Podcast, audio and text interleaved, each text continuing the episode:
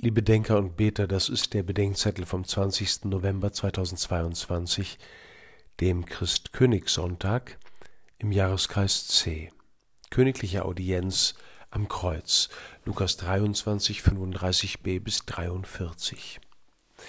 Als der ägyptische König Pharuk 1964 abdankte, meinte er, im Jahre 2000 gäbe es nur noch fünf Könige, die vier aus dem Kartenspiel und den englischen. Als das Christkönigsfest 1925 in der katholischen Kirche eingesetzt wurde, war der Anfang vom Ende der europäischen Königreiche längst gekommen.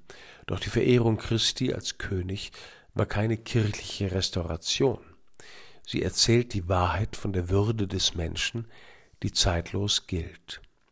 Der König, von dem dieses Fest handelt, ist kein Politiker.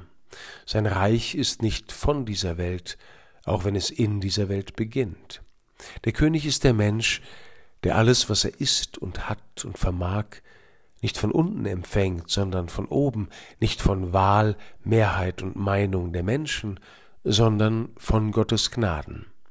Er ist der, der sich von Gott empfängt und vor Gott verantwortet, weil alle anderen Autoritäten bestenfalls Gottes Stellvertreter sind, aber nicht Gott. Er ist der, der als Bild des unsichtbaren Gottes die Menschen sammelt, so unter ihnen dient und über sie herrscht, dass sie gerade bei ihm die wahre Freiheit finden. In der Geschichte wird dieses Königtum zunächst unannehmbar sein. Sein Erscheinungsbild ist armselig, sein Anspruch ist ein Skandal, seine Existenz eine Infragestellung aller bloß menschlichen Macht. Deshalb muss es verschwinden. Der König der Juden wird verurteilt und in allen Weltsprachen verspottet. Der Verurteilte wird als Karikatur eines Königs verlacht und geschändet. Sein Reich scheint schnell besiegt. Noch während der Todesfolter ruft man ihm zu, er solle sich und die anderen doch retten, wenn er denn wirklich ein König sei. Ersteres unterlässt er, um letzteres zu tun. Indem er sich nicht rettet, rettet er die anderen weil er bei ihnen bleibt, weil er einer von ihnen wird, in allem wie sie, außer der Sünde. Er geht dahin, wo das Leiden und die Schuld am allergrößten sind.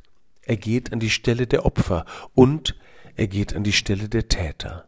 Er lässt sich antun, was die verdient haben, zu denen er geht.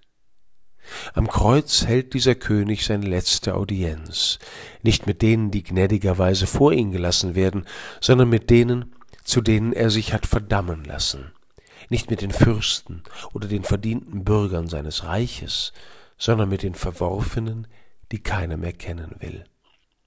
Doch einer von ihnen erkennt ihn und erkennt zugleich sich selbst. Uns geschieht Recht, wir aber erhalten den Lohn für unsere Taten, diese aber hat nichts Unrechtes getan. Und er spricht eine Bitte aus, die hier erstmalig ein Verlorener mit Hoffnung auf Erhörung einem König zuruft. Jesus, denk an mich, wenn du in dein Reich kommst. Heute noch, antwortet der König, wirst du mit mir im Paradiese sein. Am Ende der Zeit wird es nicht nur fünf Könige geben, sondern ungezählte.